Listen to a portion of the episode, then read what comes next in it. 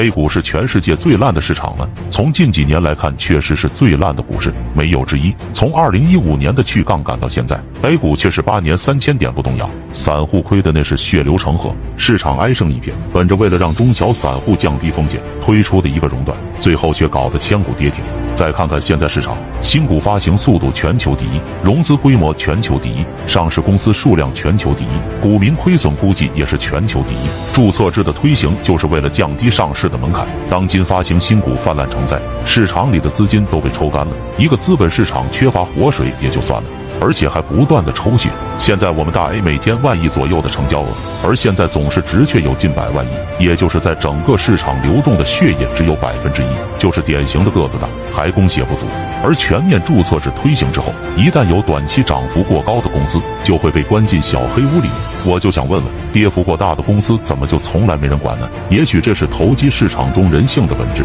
大家有没有发现，外资来了，他也是投机割韭菜。巴菲特老爷子是零八年在巴港元的时候买入的比亚迪，从去年八月到现在，已经卖掉了一大半的股票，累计获利大约三百亿港元。巴老爷子熬过了新能源概念的炒作期，却卖在了业绩爆发的起步阶段，而他却天天给你灌输什么价值投资，结果连他自己都跑了，这不是扯淡吗？我们再来看看老美的股票，它是持续上涨的，股市上涨，资金才会流动，只有资金流动起来了，才能带动相应的经济发展。你看去年老美的新冠人数那么多，它也会维护股价的上涨，只有股价上涨了，全世界的一个个资本它才会留在美股。老美公司有钱了，他就继续攻城略地，继续做大做强。所谓的漂亮国经济繁荣，其实就是不断的去制造泡沫割韭菜，不断的在捅破泡沫，在制造泡沫的一个过程。这些泡沫是老美的专利。他们相当于借全世界的钱为自己用，成就了漂亮国的股市繁荣，成就了大漂亮的金融霸权。在二战以后，日本和德国是战败国，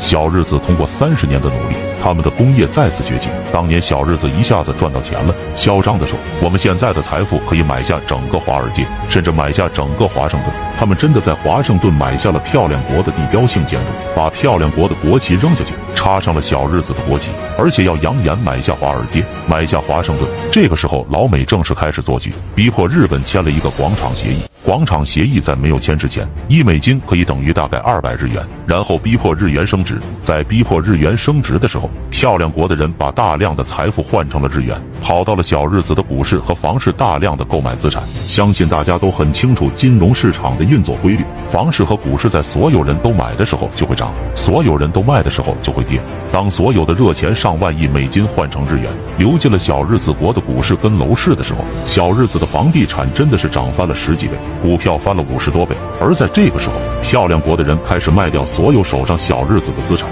然后开始逼迫这个日元继续升值。在一百日元就能换一美元的时候，在日元升值到历史最高点来的时候，大漂亮把在小日子国炒房炒股赚的所有的钱全部都兑换成美金，把美元扔到了日本，然后炒高了日本的房价跟股价。在接下来不到两年多的时间，整个小日子国的经济崩盘，大漂亮洗劫了小日子三十年没日没夜每天工作超过十。五个小时的所有财富，直到现在，小日子的经济还没有起色。在资本市场，真正的大鳄是不炒股的，他们往往去搞个公司上市，然后把筹码甩给散户，收割散户，结局是他们的公司变成了散户共同持有，而他们倒是拿着筹码变成的现金到处挥霍。那么大批的散户被套以后不能动弹，连韭菜根都割完了，这就已经进入了一种恶性循环。看完觉得对你有帮助，记得点赞、收藏、加评论、转发给你最在意的人。关注财富智慧，为你揭秘更多财富真相。